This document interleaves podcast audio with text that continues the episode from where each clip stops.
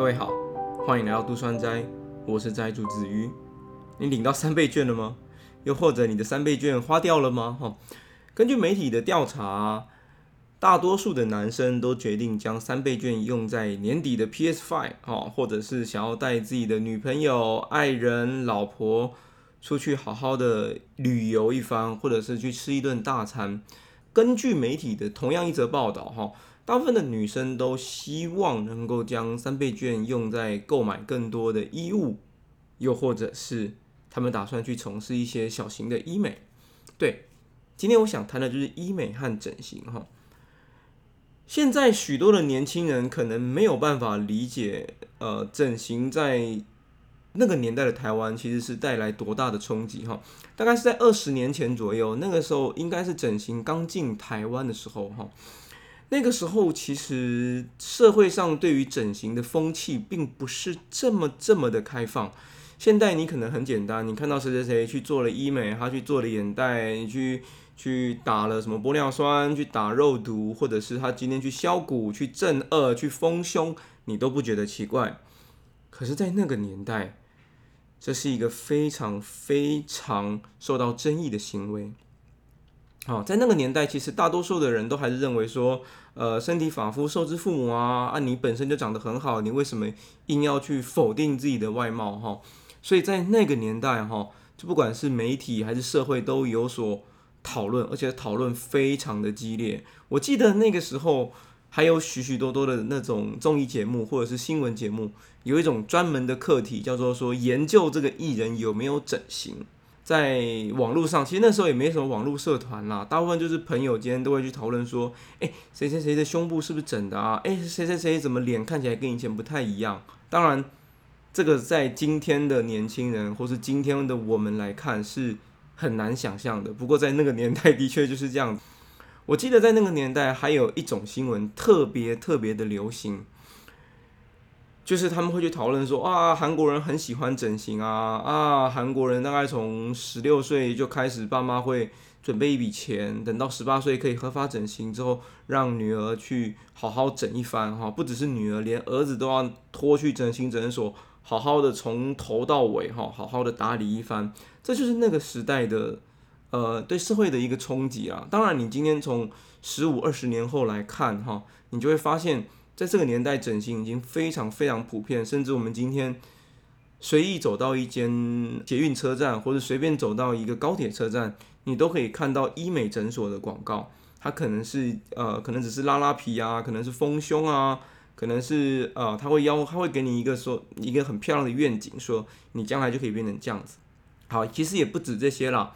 我们今天打开我们的 IG 或者打开我们的脸书，我们都可以看到许许多多。这些女人，你根本就不会怀疑她有没有整形，因为你根本就知道这个女人就是一个整出来的样子哈。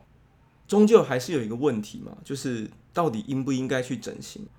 我这边就很明白的说吧，我认为所有的女孩子哈都应该知道自己长得是好看还是不好看。我认为所有女孩子都知道自己是有魅力还是没有魅力的。我其实非常建议你觉得自己缺乏。自信，或者是你自己觉得自己缺乏魅力的女孩子，你都应该去整形。我们这边就不讨论男性了。我觉得所有认为自己缺乏自信、缺乏魅力的女孩子，我都建议你应该去好好思考要不要整形。当然，原因有很多，我现在会慢慢讲。我觉得最大的一个原因就是，呃，其实我认为大多数的女孩子其实都能够看到你长得一张漂亮的脸蛋，或者是你。你一个带有魅力的一个外貌，能够为自己的人生带来多好的契机哈？我们就不谈好，我们就不谈那些呃漂亮的美女们哈，总是在半夜都有宵夜可以吃，或者是总是能够获得许多各式各样的帮助哈。包含其实我相信很多人在念大学的时候都知道说，诶，其实那些漂亮的正妹们，她们其实都不太需要抄笔记，因为都会有男生把笔记。抄好，然后影印一份给他，甚至有些男生还把自己手抄的那一份给女生，哈，给漂亮女生，然后自己保留那一份影印的。他其实这种事情，我相信大家都听过。如果说要谈论要不要整形的原因，哈，我认为这不是最主要的原因啦。我认为其实你这样想哈，你今天是一个漂亮的女孩子，你今天其实心情不好，今天赶着要去去赴个约好了。你今天心情不好，你今天你昨天睡了一天，可是你今天走上捷运站，你今天走入车站哈，走入公车也好，火车、捷运，甚至是计程车都好，啊，你会看着别人对你笑。大多数的男性在看到美女或者看到正妹的时候，都会露出不经意的微笑。那我相信这种不经意的微笑是有某一些正面的能量的。当你看到某一些正面的能量的时候，其实你的心情就不会那么那么的差了，你就不会那么那么的差了。我相信这样子的一个循环能够带给你生命更美好、更美好的呃未来吧。好，我相信这件事情是非常显而易见的。我们常讲一句话叫做“人美心也美”，可是你很少听到说，呃，怎么这个人很丑，但是他心地很善良。我们不会讲他很丑，心地很善良，我们只会说他心地很善良。可是你很常听到的事情是他人美心也美。我们平常在骂人的说什么他是蛇蝎美人啊，最毒啊，最毒妇人心什么之类的，都很少用在美女身上。到底为什么美女就是美女在社会上有很多的特权嘛？我相信这是其中一个，我也更愿意相信说，这是因为在美女的生命中，她们大多数所面临到的都是一些美好的事情，就像是因为你长得很漂亮，所以从来没有人请你吃过卤肉饭，然后每一个人都只想请你吃乳丝葵一样。我相信这是一个很好很好理解的事情。好，不过呢，这一集虽然是谈整形，但是我还是要强调一点，虽然我主张很多没有魅力或者缺乏自信的女生。你们应该要去整形，但是我并不主张的事情是，你应该拿一张别人的脸拿到医师面前，告诉他说我要一张这个脸。好，我并不主张这个，因为流行终究是流行。我们看到现在，你现在随便翻开 IG，你都可以看到，在这个年代有这个年代最漂亮的一张脸。